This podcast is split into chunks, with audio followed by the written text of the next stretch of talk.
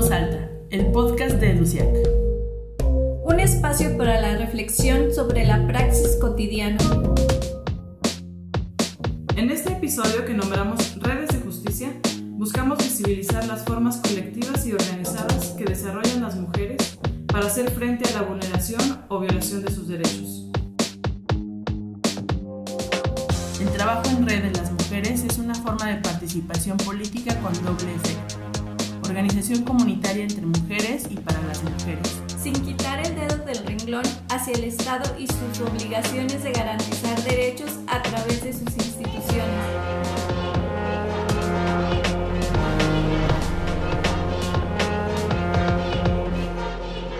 Este podcast fue apoyado por la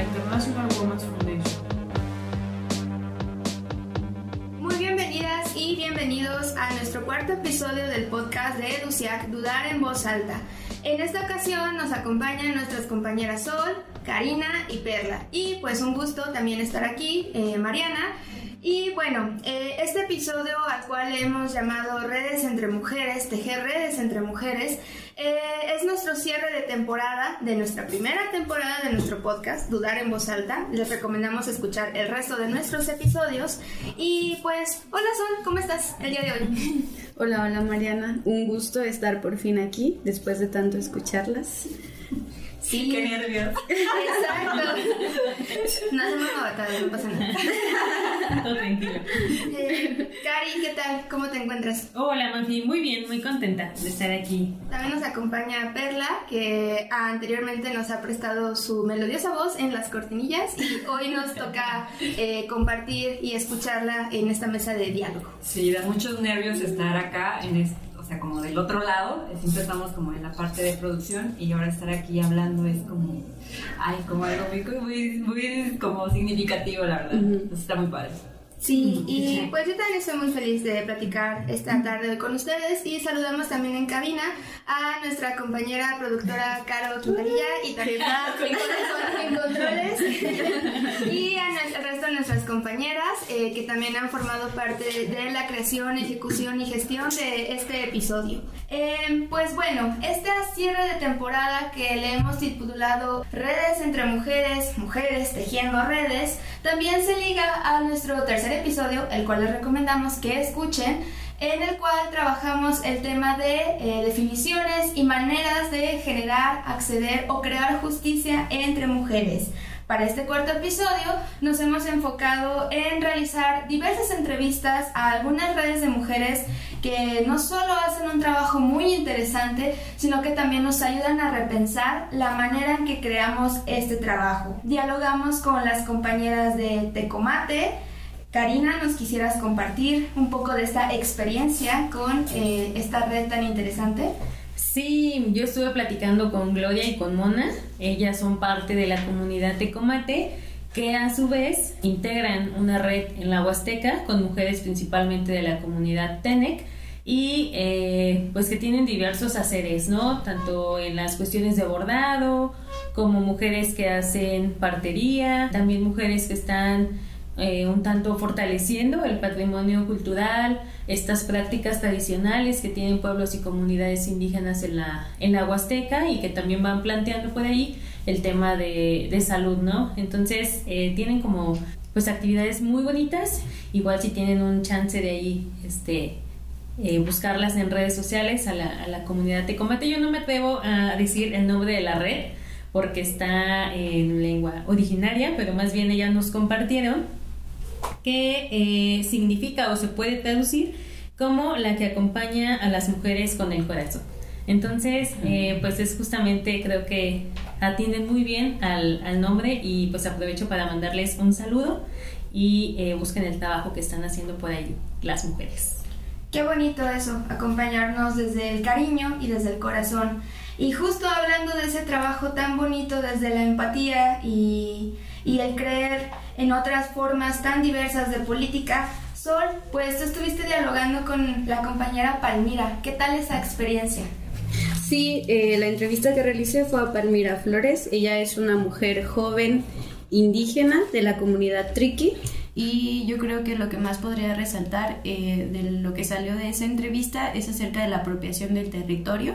Si bien ella, eh, su pueblo originalmente es de Oaxaca, es importante no como mencionar que la movilidad humana existe y la apropiación de los territorios es una lucha constante y que tienen presencia también en la capital potosina.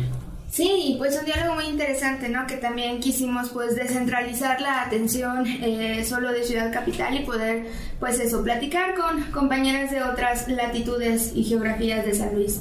Y también eh, pues nuestra compañera Ale Valdubín, a quien también enviamos un afectuoso saludo, estuvo eh, platicando con las compañeras de la red de abogadas en San Luis Potosí con Clau y con Marité y pues justo ellas nos hablaban de esta otra forma de ejercer y de acceder hacia el derecho, hacia la justicia, el humanizar el propio derecho. Y pues también eh, recomendamos seguir las redes eh, de la justo de la red eh, de abogadas y pues eh, aprovechando este espacio, para quienes nos están escuchando antes de que finalice el mes de agosto, también seguir pues a estas compañeras que estarán brindando eh, un taller de formación sobre abogacía, derecho desde una perspectiva feminista y de derechos humanos.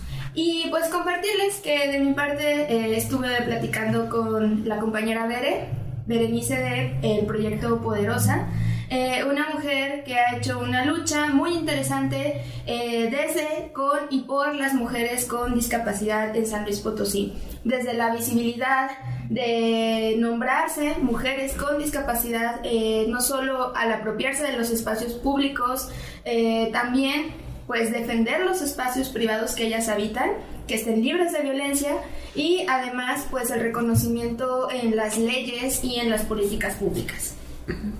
Bueno.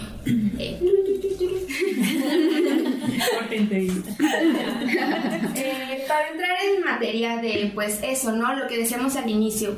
¿Qué son las redes entre mujeres? ¿Por qué hacemos este trabajo en red, no? Pero regresando un poco a el por qué trabajamos en red, eso, cómo es que cada una de nosotras y de las experiencias que nos tocó escuchar, vivir y compartir, ¿Cómo es que hemos llegado a este trabajo en red? ¿Por qué, por qué queremos también trabajar en redes entre mujeres? Mm, yo creo que la propia experiencia te lo va, o sea, te va brillando como a esa creación de redes, ¿no? A veces yo creo que estamos insertas como en una dinámica de haceres con otras mujeres o por otras mujeres y tal vez, ajá, no logramos como a ver, ¿no? Que ya estamos como haciendo el trabajo en red justamente, ¿no? O sea, creo que incluso el estar en una actividad y por ahí, oye, conoces a alguien que sepa hacer esto, oye, conoces a alguien que haga defensa jurídica, oye, emprendurismo, oye, este, no sé, medicina tradicional o alguna práctica o algo, ¿no? O sea, creo que constantemente estamos en búsqueda de, eh, y bueno, lo digo desde acá, ¿no? De otras mujeres que realicen como ciertos trabajos o ciertas eh, actividades, ¿no? Entonces creo que Ajá, o sea, la propia dinámica te lo, te lo va haciendo, ¿no? O sea, yo recuerdo ahora en la plática que tuve con las chicas de Tecomate, hacer como justamente esos vínculos y ese trabajo en colectivo que les llevan a ser aprendices unas de las otras. Gracias por invitarnos. Yo me llamo Gloria Mejía. Eh, yo soy Mónica Reynoso Morales.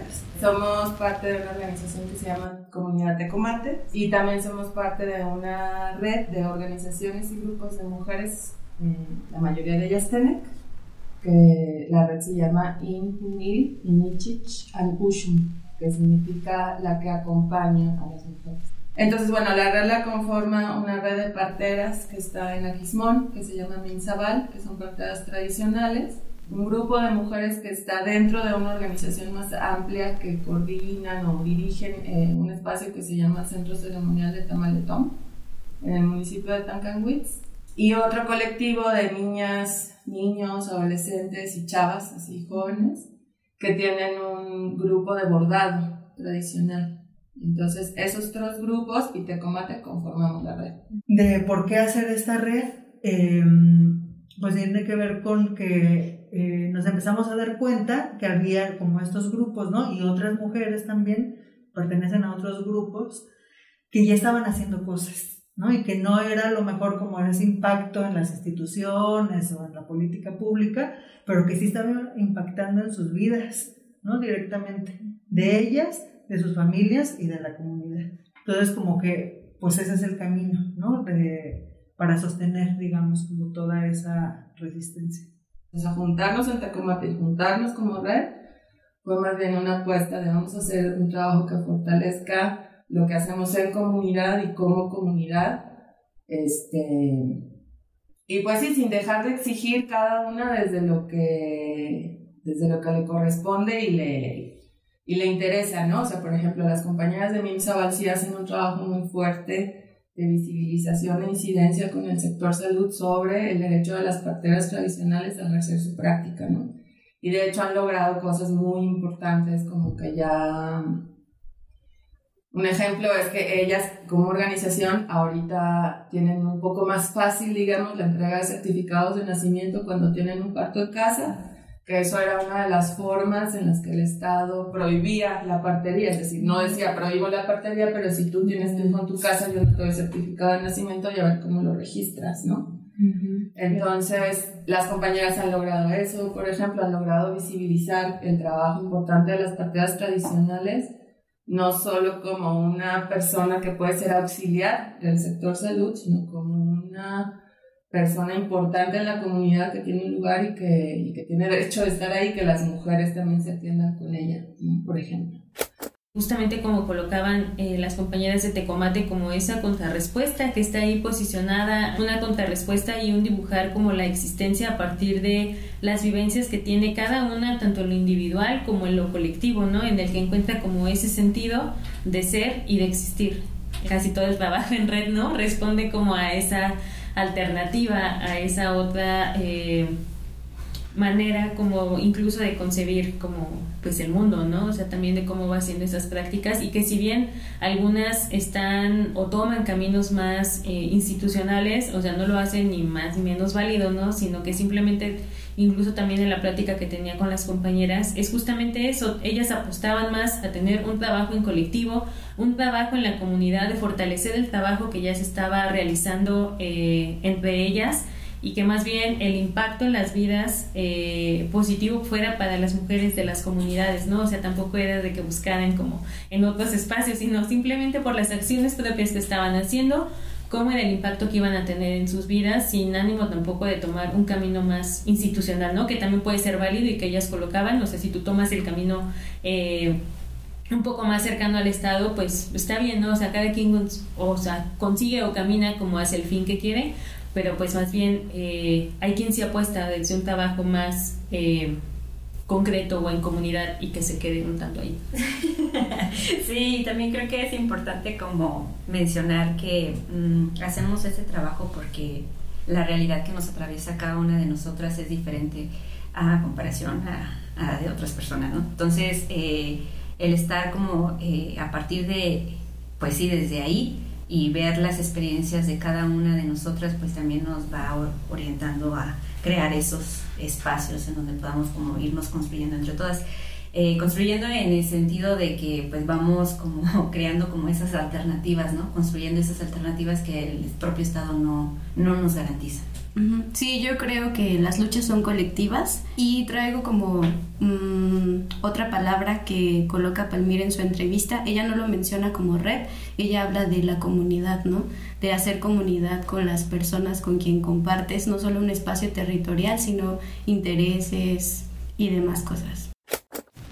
Bueno, primero que nada, muchas gracias por la invitación. Es para mí un gusto poder compartir un espacio aquí. Mi nombre es Palmira Flores García, soy representante indígena de la comunidad Triqui en San Luis Potosí y concretamente, eh, aunque no es propiamente una red, el trabajo que se realiza al interior de comunidades es muy similar y actualmente pues es liderado por mujeres indígenas de mi comunidad, que es el pueblo Triqui.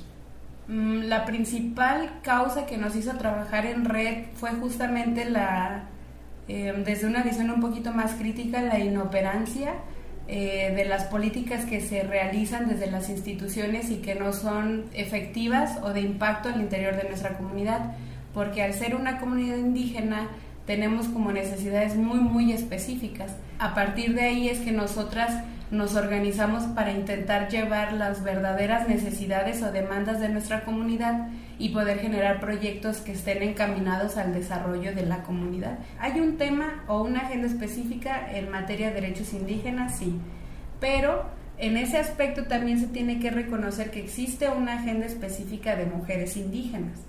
Ese es un trabajo muy importante en primer lugar porque en los espacios donde se toman decisiones no están las mujeres. Por eso es muy importante lo que ocurre al interior de la comunidad, porque si bien las mujeres no van a negociar esos espacios, sí lo hacen en reuniones previas donde están las autoridades, donde expresan lo que se requiere y que después las personas que son autoridades van y lo dicen. Cuando el Estado no responde lo que nosotras necesitamos, los proyectos son autogestivos, porque sí, al menos en la comunidad Triqui, en esta eh, comunidad que se ha forjado a través de la voz de las mujeres es intentar pedirle lo menos al Estado, ¿no? O sea, como tratar de salir un poco de esa lógica paternalista en la que todo le pides al Estado, sino más bien que sí es un tema de derechos que existen y que por eso tienen que ser reconocidos e impulsados desde el activismo de nosotras como mujeres. Si en ese camino no hay respuesta, lo único que podemos seguir haciendo es en este aspecto de la comunalidad, de la autoorganización, de proyectos autogestivos, porque no existe otra forma como de resolver esos problemas en lo inmediato. Y sobre todo, pues, reforzar las alianzas que se hacen fuera de la comunidad con otros actores de la organización, de la sociedad civil, perdón. Y eh, Palmira menciona mucho acerca del el feminismo comunitario que también es importante decir que hablamos de feminismo, sino de un solo feminismo, y cómo romper estas estructuras eh, de las que creemos, ¿no? se habla mucho de la mujer fuera de la cocina y Palmira nos dice que ella resiste desde la cocina y sus concepciones acerca de ciertas actividades que a lo mejor a nosotras, unas mujeres de ciudad, no podríamos concebir, pues son como otras formas. Ajá, y creo que pues, ajá, como siguiendo esta misma línea que menciona Sol sobre justamente lo que, lo que platicamos, ¿no? Desde los haceres que hace cada una, ya sea en lo individual y que resuene en lo colectivo, es, ajá, a partir como que se dan eh, esos feminismos comunitarios, ¿no? Y que Palmi también lo menciona como muy puntualmente otras formas de concebir el mundo, otras formas de concebir eh, incluso el propio espacio, ¿no? Que también lo platicábamos en diálogos con, con Ere y que ella nos decía, bueno, es que hay quien dice, eh, y ella lo dijo más bonito, ¿verdad? Que más bien no, ajá, no es de que migren, ¿no? Nada más como el hecho de migrar en esta concepción que nosotras y nosotros tenemos, sino que se debe como, ajá, simplemente llegas a otro espacio a habitarlo, ¿no? Y que a través de esas prácticas, de ese sentido que te da a ti, es de que le da sentido a ese espacio, ¿no? A esa tierra, a ese territorio, a ese terruño, como tú lo quisieras eh, llamar, ¿no? Es justamente a partir, y creo que también es muy válido el reconocer a partir desde donde se da como la propia existencia que tienen, ¿no? Por ejemplo, las comunidades o los pueblos indígenas y que a partir de esa existencia es que justamente tienen unas necesidades muy específicas, ¿no? Y que creo que es algo que también colocaba. Sí, y que también, perdón, ahora que mencionan acerca de la migración, es muy importante el reconocimiento del estado de las personas, de los espacios que ocupamos, ¿no? Por ahí eh, se nos había pasado, pero eh, tuvimos una compañera nicaragüense que se llama Gaby Alvarado, que le mandamos muchos besos, la extrañamos y ella eh, tenía como una controversia, ¿no? Eh, o sea, si migrar entre estados en un mismo país es complicado, ahora imagínense ir a otro país, ¿no? Donde no se te reconocen tus derechos. Ella eh, no se sentía partícipe como ciudadana, ¿no? En San Luis Potosí, porque pues no podía votar, a pesar de que ella pues pagaba impuestos y tenía su vida aquí, ¿no? Entonces es como también reconstruir esos, esos significados. Claro, y quizás abonando a esto de eh, apropiar el espacio, el reconocimiento y el cómo transitamos en estos diversos lugares, tanto geográficos, territoriales y sentimentales incluso, pues pensar, ¿no? Que también eh, las redes de mujeres también son en un tránsito constante, ¿no?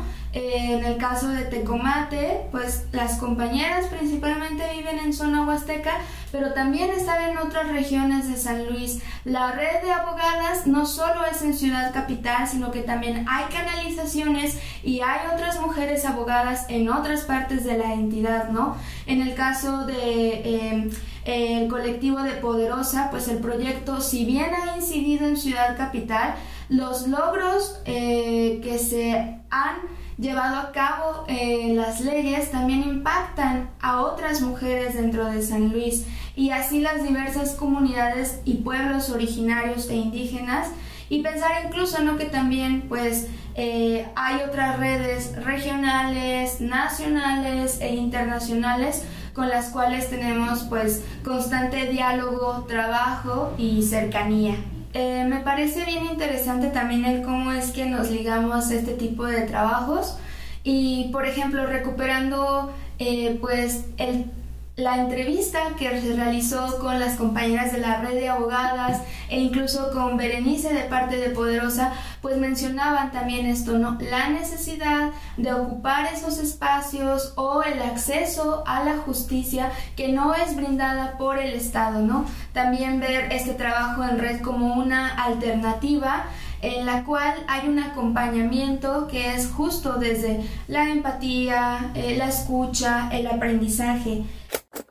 Ok, bueno, yo soy Marité Hernández Correa. Mi nombre es Claudia Cuellar. En la red de abogadas, pues somos un colectivo justamente de, de, profesionistas que nos desempeñamos en esta área del derecho en diferentes ramas y actualmente somos ya casi 50 abogadas en San Luis Potosí que decidimos unirnos a esta red la red eh, pues asesora un tanto a más a mujeres, ¿no? que es un asesoramiento gratuito a mujeres en situaciones de violencia, en situaciones vulnerables. ¿Qué les motiva a ustedes para trabajar en red y cómo se sostiene el trabajo entre mujeres? Bueno, pues la motivación de trabajar en red me parece que es necesario pues este trabajo colectivo, este trabajo de escucha, este trabajo pues de ver la realidad social que nos eh, pues que nos duele, ¿no? Y también la falta como de atención de las propias instituciones, ¿no? Esa es una eh, situación clara, el humanizar también el derecho, me parece que eso es como algo fundamental y algo clave que nos mueve a nosotras en querer participar, ¿no? Entonces, pues aportamos también recursos para que se sostenga la propia red. Y la exigencia al Estado sería que pudiera, pues es que va como escalonada. La exigencia es primero reconocer que existe la violencia familiar, reconocer que esta violencia familiar también podría terminar en un feminicidio, porque finalmente eh, eh, la mayoría de los feminicidios han ido en escalada y muchos de ellos tienen denuncias de violencia familiar en donde hay medidas de protección, en donde hay investigaciones que no siempre se llevan a cabo, en donde hay todo un contexto que podría decirse que es un caldo de cultivo para que se dé este tema de la violencia. ¿no? En San Luis Potosí, de acuerdo a algunos de los informes del Secretariado Ejecutivo, al menos cuando empezó el año teníamos que cada día se recibían más de 40, 44 y 50 llamadas a 911 por temas de violencia familiar.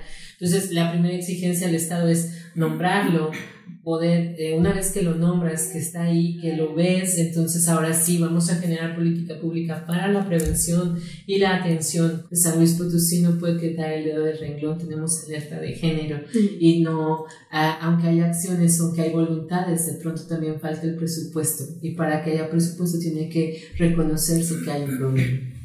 Entonces, la segunda exigencia al Estado es que genere los presupuestos, los espacios, la capacitación y eso es algo que tiene que estar ahí. Y la ciudadanía tiene que tener la información y es el Estado el que tendría que dar esta información. ¿Por qué? Porque hay casos en donde las personas buscan justicia, se, se informan, pero andan de una institución a otra todo el tiempo, como en una peregrinación en la búsqueda de la justicia, ¿no? Si bien es un derecho, el acceso a la justicia, es un derecho en donde se tiene que escuchar la voz, en donde se tiene que conocer la verdad, en donde tiene que haber la reparación del daño, una garantía de no repetición, en donde tiene que haber muchísimas más cosas, sobre todo eh, el acceso a la justicia para la red de abogadas es colocar a las mujeres a las niñas y niños que han vivido alguna vulneración de derechos al centro y desde ahí iniciar su acompañamiento sin eh, forzarlos a su ritmo. Eso sería para nosotras el acceso a la justicia.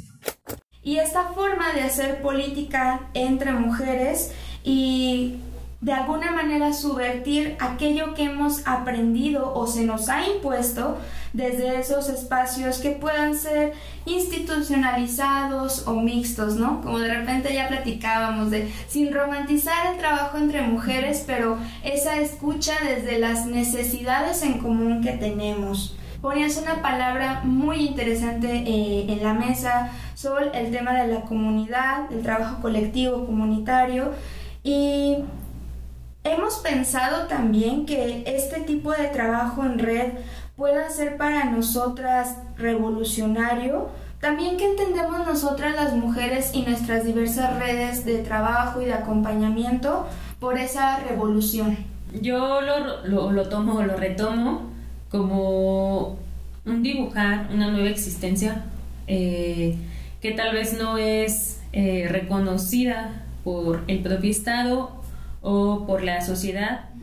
Yo diría que también podría ser como más eh, revolucionario rescatando eh, la forma en cómo lo hacen, ¿no? En los procesos, en cómo se están haciendo las cosas, ¿no? Que no siempre eh, están, los hacen de acuerdo a su mismo contexto, de acuerdo a sus mismas necesidades y que de alguna manera tienen un impacto más grande de hacerlo de la manera institucional que es la que pone o, o obliga el Estado a hacer, ¿no? Entonces yo también recalcaría como ese proceso eh, como revolucionario porque no es fácil hacerlo, ¿no? Y creo que también pones como la cuerpa ahí y que también es como muy importante el crear como esos, eh, como, sí, como esos diálogos en la misma comunidad y que van creando como esos espacios para poderlos irlos, pues sí, como ir creando como esas alternativas para poder llegar a un fin, ¿no?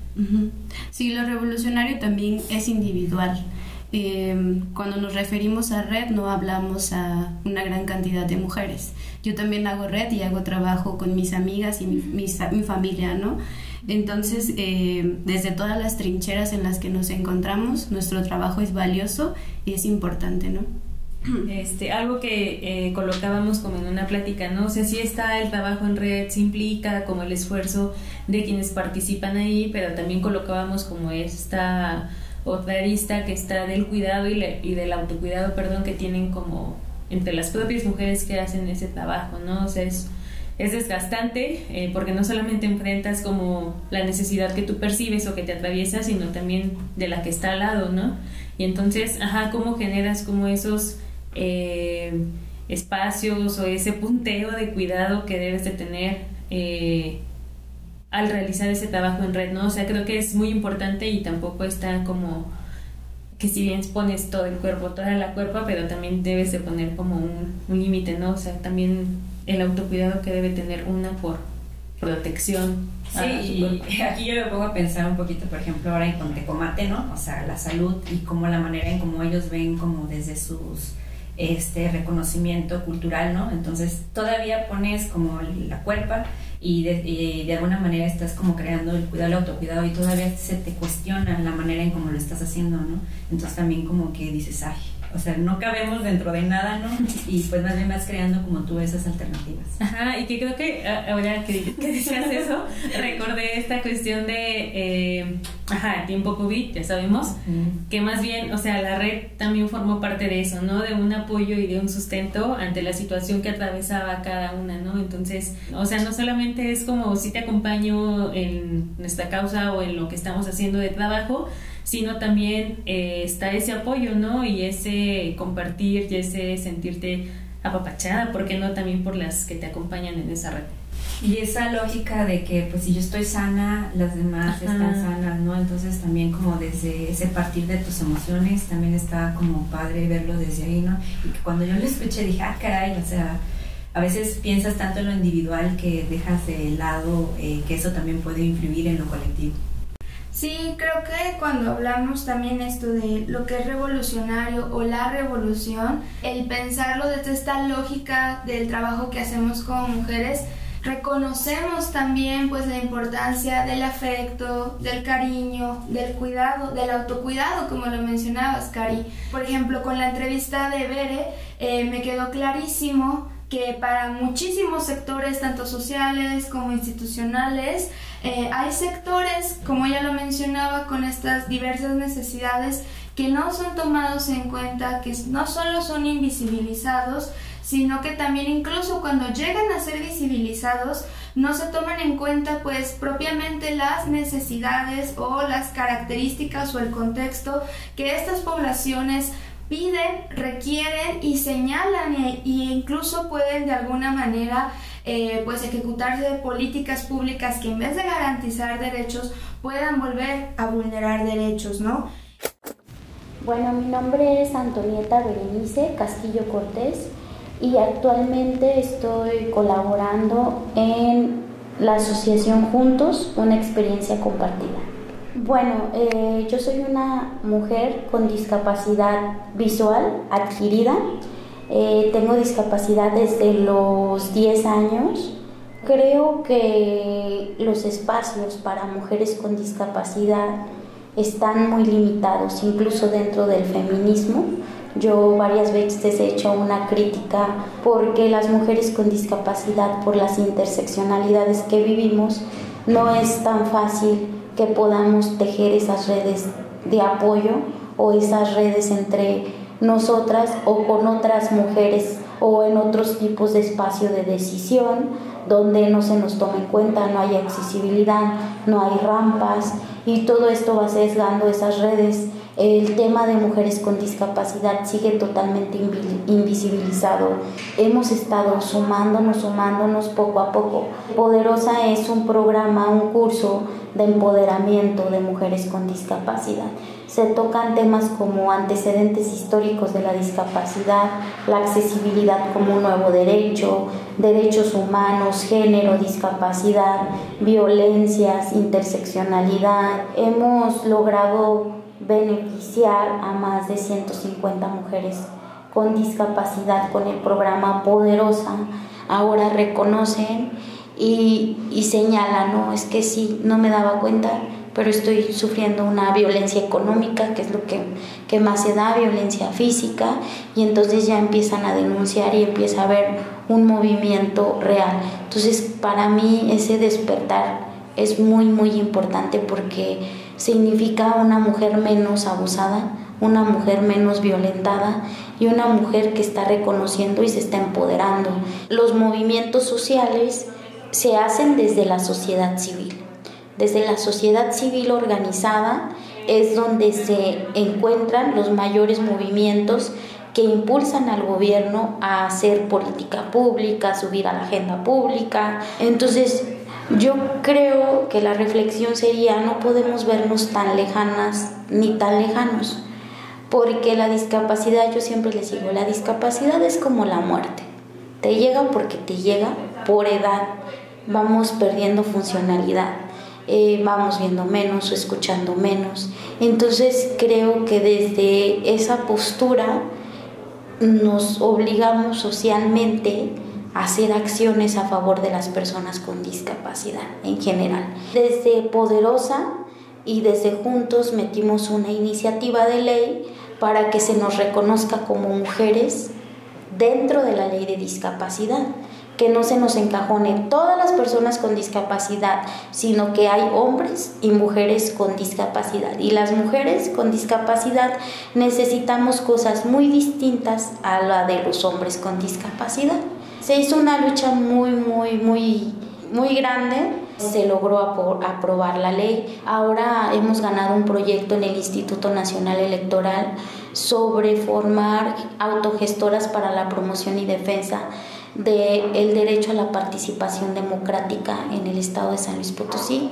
Y bueno, este proyecto lo que pretende es que las mujeres con discapacidad tengamos una mayor participación en la vida política y pública de nuestro Estado para incidir de una manera directa en las políticas que nos afectan y que nos golpean, ¿no? Entonces creo que hay unos logros muy significativos porque además eh, somos el primer estado y la primera organización que tiene un programa específico de mujeres con discapacidad en toda la República. Y por eso creo que también eh, el trabajo que hacemos en red entre mujeres, eh, ya lo veíamos, veníamos colocando, es una alternativa o es esta vivencia fuera de la lógica estatal, capitalista y patriarcal, ¿no? Y pues eh, es una pregunta también un poco o muy abierta, ¿cómo es que soñamos estas nuevas realidades que nos lleven a seguir trabajando en estas redes, ¿no? Ah, yo creo que partiendo de la escucha. O sea, la escucha tú y yo, ¿no? O nosotras cuatro, eh, seis que estamos aquí en cabina, ¿no? Que puede ser, eh, ajá, de nuestra propia experiencia, de lo que nos va atravesando en nuestras vidas. Creo que a partir de ahí se puede ir como colocando esa cosa o ese sentido en común que pues puede llevar a formar red, ¿no? O sea, creo que el formar red o un trabajo en red eh, pues justamente tiene como muchísimos caminos, ¿no? Creo que uno importante sería eso, el escucha, el diálogo entre, entre mujeres, el, el espejearnos un tanto y el también muy importante el notar las diferencias que tenemos cada una, ¿no? Creo que eso es como, como algo ahí muy puntual y ahora que mencionas esa del sueño, o hacia dónde como caminarlo, ¿no? Eh, ahí está como este término del buen vivir, que está en quechua, me parece. No lo sé pronunciar bien, pero es así como el sumar casao. Eh, y que justamente habla eso, ¿no? Como del buen vivir o, o, del vivir bonito, ¿no? Como, ajá, desde una, desde una vista como más sensible, como desde una cuestión más integral, que también cuestionaban ahí, ¿no? Que es integral, o sea, no solamente como, como lo físico, sino lo mental, lo espiritual, o sea, algo que considere que realmente te llene en cualquier espacio en el que puedas estar, ¿no? Creo que también nos hacen falta prácticas más sensibles, ajá, pues a lo que hacemos, ¿no? Y desde dónde lo, lo vamos haciendo. Sí, y que esa escucha creo que también va muy ligada a así escucho, pero también con una empatía sabiendo que eh, las experiencias pueden ser muy diversas y que desde ahí podemos como crear como algunos otros caminos.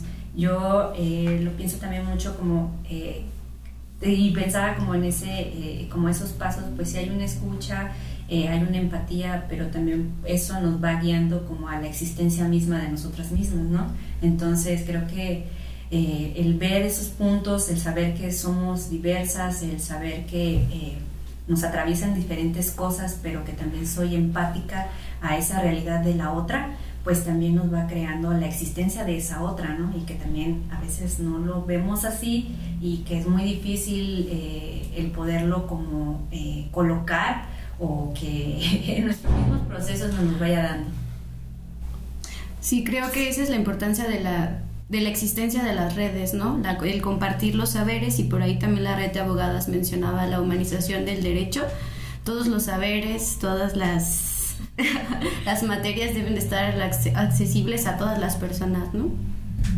Sí, y recuperando, por ejemplo, nuestro segundo episodio, que también les invitamos a escuchar, eh, al colaborar con esta red de mujeres periodistas en San Luis, pues también, ¿no? Cómo surge desde esa necesidad que ellas tienen ante una ausencia de seguridad y de justicia por parte no solo del Estado, sino también en sus espacios laborales, ¿no? Y retomando también en ese episodio, pues los diversos colectivos y redes eh, de mujeres y de familias de víctimas de feminicidio o de violencia eh, patriarcal, machista, de género, eh, que constantemente no solo se acompañan desde justo, como lo mencionaba Sol, esta manera de humanizar el derecho, y creo que también es algo muy loable que, que realiza eh, la red de abogadas, pues este acompañamiento también desde pues eh, el escuchar lo que la otra familia, lo que la otra compañera necesita. Y cuando en ese momento la otra se convierte también en una misma, ¿no? Creo que eso eh, cuando también platicaba con, con Bere, eh, me resonó muchísimo porque justo ella colocaba eh, que muchas veces en estos espacios que realizamos de asambleas, manifestaciones, etcétera, Eh, muchas veces invisibilizamos y no contemplamos las necesidades no solo de las mujeres con discapacidad, sino de muchísimas otras mujeres, o a veces asumimos lo que ellas quieren y necesitan sin primero escucharles, ¿no? Creo que eso, la, la escucha es algo muy importante como lo colocas, Perla, y pues ahora estamos hablando de redes de trabajo, de redes de mujeres en el presente, ¿no? Pues el trabajo que hay en este presente es gracias eh, o motivado incluso por el trabajo anterior de otras redes, de otras mujeres que han abierto muchísimos caminos para muchísimas de nosotras y también pensando en cómo facilitaríamos esta creación de redes o este espacio de diálogo para otras mujeres, cómo podríamos potenciar esa creación de, nuevas redes, de nuevos espacios de diálogo, ¿no? ¿Cómo le hacemos para, pues, para seguir eh, cultivando y sembrando esas, esas redes? Uy, no sé. Creo que son pueden ser muchos los caminos para las cuales eh, ir como formando esas redes, ¿no? No, no, no es por sonar tan terca, pero yo creo que, ajá, la escucha, creo que sí es clave, ¿no? La escucha con otras mujeres, ajá, como lo mencionaba, el espejearse y el ver las diferencias, creo que es como, como parte importante y también el reconocimiento eh, de las actividades, de las acciones que hacen otras mujeres, ¿no? De los haceres que tienen, no solamente, por ejemplo, acá en San Luis Capital, ¿no? Sino también qué están haciendo las otras mujeres en el altiplano, qué están haciendo en la Huasteca, qué están haciendo en la zona media, Creo que es importante el reconocer los haceres que tienen otras mujeres, pero también los que tenemos nosotras, ¿no? El reconocerse incluso, como mencionabas ah, hace rato, se me fue como, ¿cómo lo dijiste textualmente? Pero, ajá, iba como, ¿cómo reconocerme yo que también estoy haciendo como algo, ¿no? que también puedo ser como parte de, de, una red y que no necesitas como una fila inmensa de mujeres para hacer una red, ¿no? Sino incluso entre nosotras dos, entre nosotras seis que estamos acá en la cabina, pues justamente hay algo que nos puede mover, ¿no? Y, y decir, pues bueno, es que eh, las redes, pues a lo mejor las vamos construyendo sin querer, ¿no? Yo recuerdo desde antes de que estuviera aquí en la organización, pues hacía red y no era consciente de, ¿no? y, a lo mejor dentro de otros círculos que no tienen que ver propiamente con la cuestión de derechos, pero ahí estaban, ¿no? Entonces estábamos haciendo otras cosas sin saber que estábamos haciendo cuestiones de derechos, pero que hacíamos dentro del círculo, por decirlo, del creativo, ¿no? Entonces desde ahí me queda como el reconocer los haceres de otras mujeres y también me resonó bastante en la entrevista de Tecomate con lo de las mujeres parteras, ¿no? Porque eh, ellas desde ahí de ese hacer, a lo mejor tampoco eran conscientes de, de que eran una red como tal, ¿no? Pero eh, me resonó bastante porque las formas en las que no cabemos dentro del gobierno, dentro del Estado, ¿no? Que a ellas se les exige una certificación para poder como eh, hacer lo que, lo que hacen, ¿no? Y, y, también lo digo mucho y me toca bastante porque pues mi abuela era partera, ¿no? Y ella me contaba mucho sobre los procesos que tenían que hacer y pues la verdad es que se me hacía como...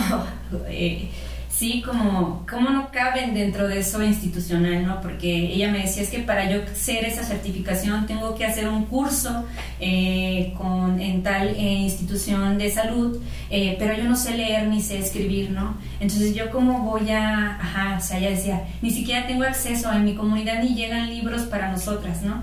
Entonces era de que pagaba a alguien, a una mujer, para que le pudiera ayudar y le tradujera todo lo que le estaba diciendo, ¿no? O sea, esa era su forma de hacerlo, ¿no? Más bien, no les, no les, no les es accesible ese derecho a la educación.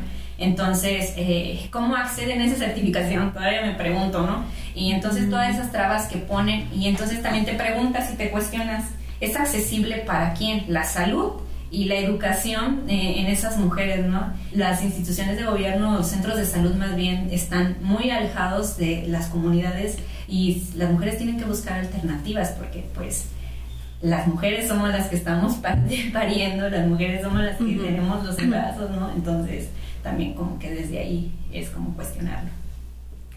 Sí, y que eso que colocas, Perly, o sea, también la experiencia personal, individual, se vuelve colectiva, recuperando también pues eh, lo que dialogamos en nuestro segundo episodio que colocaba la compañera Ale, cómo hacer eh, histórico eso que es privado y que muchas veces es silenciado. Y creo que también mm, mencionar, por ejemplo, eh, en nuestro tercer episodio justo eh, platicábamos con Aida, una mujer eh, que hace foto documental y que tiene un trabajo muy interesante también en el tema de movilidad urbana.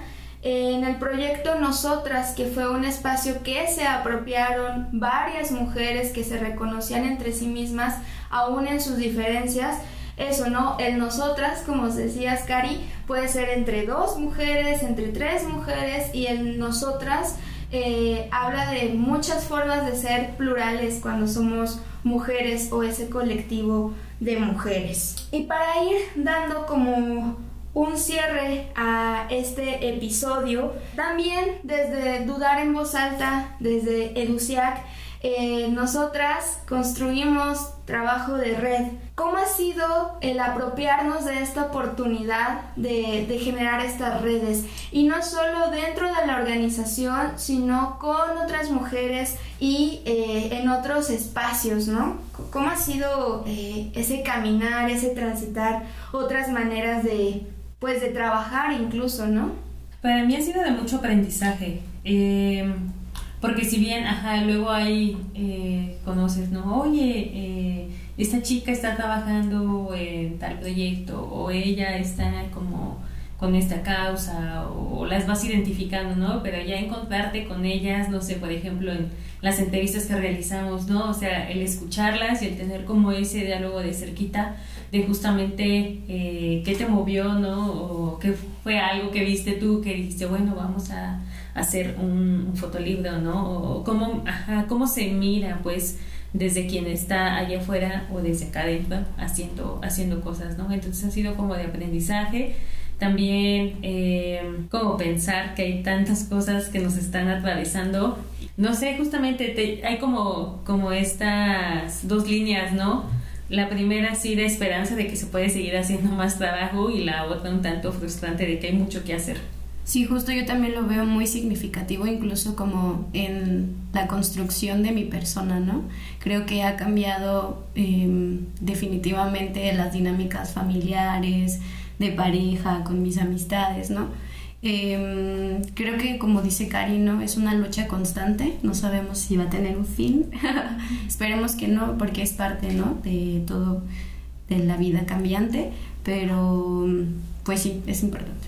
Sí, y creo que también, eh, bueno, el saber que, eh, pues, colocar que todos tenemos como una voz dentro de donde estemos, al final de cuentas, somos personas, somos mujeres, y a lo mejor si yo estoy, por ejemplo, en la parte creativa o en la parte de diseño, pues desde ahí también nos pegan otras cosas, ¿no? Y que esas experiencias también, pues estamos en la lucha de, entonces más bien es como otra, el conjuntar como esas formas de dónde hacemos eh, las cosas, ¿no? Desde cada uno, desde su trinchera, por decirlo de alguna manera. Eh, yo lo coloco así también mucho porque, eh, pues, a lo mejor estamos también dentro de otros espacios, por ejemplo, desde el, nosotros mucho como el activismo, ¿no? y también desde ahí estamos haciendo otras cosas, y hay otras mujeres, ¿no? Y desafortunadamente no tienen como los espacios para poder decirlo o colocarlo, y pues más bien venirlo, ponerla aquí en la mesa también ha sido como, bueno, coloco mucho por el episodio que tuvimos de... Ah, activistas y defensoras, ¿no? Y me relaciono mucho con Angie, que hace letras, ¿no? Y lettering, ¿no? Que es importante también en la, parte creativa, ¿no? Y entonces colocar esas voces acá dices, ¿no? Pues es que eh, nos, nos, está tocando, somos mujeres, ¿no? Al final de cuentas, y nos pega de alguna u otra manera, pero pues desde ahí también como el dar ese espacio, esa voz, pues también es como, como importante, ¿no? Y entonces dices, bueno, tengo un espacio aquí, me siento segura aquí, lo puedo decir aquí, entonces también es como como bonito sentir que pues no nada más estás en la parte como de producción y, creación, ¿no? sino que también estás en, en, otros espacios donde tu voz cuenta y que también lo puedes decir. Y eso es muy importante, ¿no? Eh, el atrevernos a, a tomar un micrófono, a tomar pues la consola de grabación, a aportar nuestras ideas al momento en que se está gestionando el podcast, el episodio, eh, qué pregunta queremos hacer, por qué la queremos hacer. Eh, y justo eh, creo que pues podría recuperar que ese, ese trabajo que hacemos en conjunto, así como lo hemos mencionado con otras redes de mujeres, pues va desde el cariño, la empatía, la amistad, el compañerismo y el aprendizaje constante con otras mujeres y también pues desde otras mujeres, ¿no? Y también, perdón por molestarte. No, no, ¿cuál molestar? Quiero decir que está bien chido como romper el paradigma del ámbito laboral, ¿no? Ajá. Porque el estar aquí sentadas y conversando estas cosas son como fuera de lo establecido, ¿no? Y por ahí también hace poco hacíamos una pregunta de qué es una chamba chida y alguien decía trabajar con amigas, ¿no? Y está bien padre, porque se genera un espacio de confianza en donde te puedes desenvolver mejor, donde te sientes apoyada y escuchada y creo que pues como para nuestro crecimiento personal es muy importante. Y retomando también eso, ¿no? El, lo diferentes, pero tan en común que podemos ser entre mujeres, pues ya nuestra compañera Ere, ¿no? Nos colocaba incluso desde estas lógicas, pues, eh, del Estado, del capitalismo, de lo patriarcal, eh, cómo se nos eh, obliga a formar parte o a cumplir con ciertas características para eso, ¿no? Para que se garanticen derechos, quienes sí pueden acceder a los derechos como si fueran una moneda de cambio, este valor muy, muy, muy mercantilista y como si los derechos tuvieran un precio a pagar por parte de las personas. Y lo que nos compartía Ere, ¿no? Pues no hay un sujeto o sujeta, no hay una mujer universal que cumpla con esas características para que sí se les reconozcan sus derechos y se le garanticen sobre todo. Y pues sí, coincido con todas ustedes, ha, sido un proceso muy interesante y pues bueno, ya que estamos en, este apapacho colectivo de voces, eh, pues tenemos una bonita tradición también dentro de la organización cuando terminamos reuniones, juntas. Eh, y pues que podemos retomar cómo nos sentimos ante este camino que hemos transitado de redes entre mujeres y también cómo nos vamos de esta primera temporada eh, de dudar en voz alta. Ay, con un cúmulo de emociones. Porque, ajá, o sea, no sé, las personas o las mujeres que a mí me ha tocado entrevistar, o sea, creo que han sido personas muy lindas. Contenta también porque retomando lo que, lo que colocaban, ¿no? De trabajar como con mujeres, de trabajar con amistades. Eh, pues también aquí estamos cuatro frente al micro, pero realmente es diálogos que hemos tenido con otras eh, compas aquí en la organización, ¿no? O sea, creo que también es, es resultado y es producto justamente de esos diálogos internos que vamos teniendo, pero justamente, ¿no? Desde ese espacio seguro y desde esas pláticas con, con las botanitas, con la raspa, ¿no? Algo que va, que va saliendo y que pues después el resultado es justamente esto, ¿no? Y contenta porque esta última mesa eh, me toca compartirla con, con Perla y con Sol, que no habíamos tenido oportunidad de hacer como este diálogo. Y la verdad es que se siente muy bonito y está muy, muy enriquecedor el conocernos también desde acá. Yo me siento muy apapachada y que se reconozca que también mi voz y la opinión del resto ¿no? del equipo pues son importantes, es como muy bonito. Sí, y pues yo rescataría un poquito como el aprendizaje, eh, bueno, escuchando las entrevistas, eh, el aprendizaje de cómo se crean como esos procesos de resistencia, ¿no? Creo que eh, el que cada uno eh, derive desde una desde un proceso de territorial más bien específico y de unas personas en sus necesidades específicas también es como bien importante y pues aquí con ustedes también como bien chido como el compartir la palabra eh, dar la voz de otra manera, así que con palabras, no con eh, ilustraciones o con dibujo, ¿no? También es como bien difícil desde ahí como colocarte y soltarte un poco, ¿no? Y pues la verdad yo sí me sentí bien, eh, pues sí, como a gusto, tranqui, eh, porque pues me, me siento en un espacio seguro con ustedes, entonces también creo que desde ahí también es importante que vamos creando esos espacios y que pues vamos diciendo lo que nos va moviendo y desde donde lo vamos este, haciendo cada uno de nosotros. Claro, y pues por ejemplo yo me voy muy agradecida eh, por la confianza que hemos tenido cada una de nosotras que hemos estado frente a estos micrófonos durante estos cuatro episodios pues esa confianza en nuestra voz, en nuestros saberes, Eh, también pues agradecida porque otras compañeras han confiado en este espacio de diálogo y quienes han eh, accedido a prestar su voz en las entrevistas a todas las redes, mujeres y eh, pues diversos espacios que nos han abierto pues la oportunidad de escucharles, de dialogar con ellas y con ellos y también de dudar de seguir dudando, ¿no?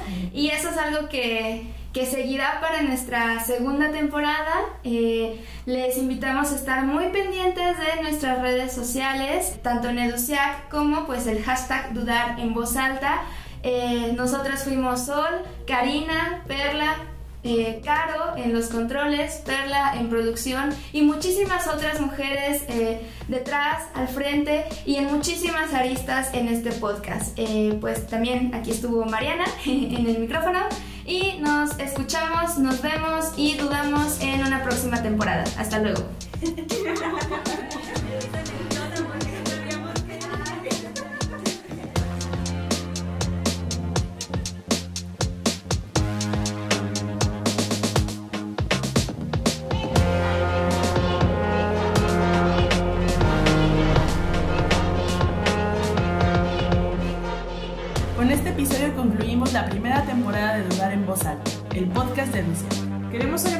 a todas las personas que nos han escuchado en estos cuatro episodios. A quienes nos han compartido y recomendado entre sus redes para que nos escuchen. Y un agradecimiento muy especial a todas las mujeres que formaron parte de los episodios, en las entrevistas, en las mesas de diálogo y tras los micrófonos. Esto no se acaba Nos escucharemos pronto en la segunda temporada para seguir dudando en voz alta con ustedes. Este podcast fue apoyado por la en nuestras redes sociales, Facebook, arroba EduciacMX, Instagram y Twitter, arroba Educiac. Dudar en voz alta, el podcast de Educiac.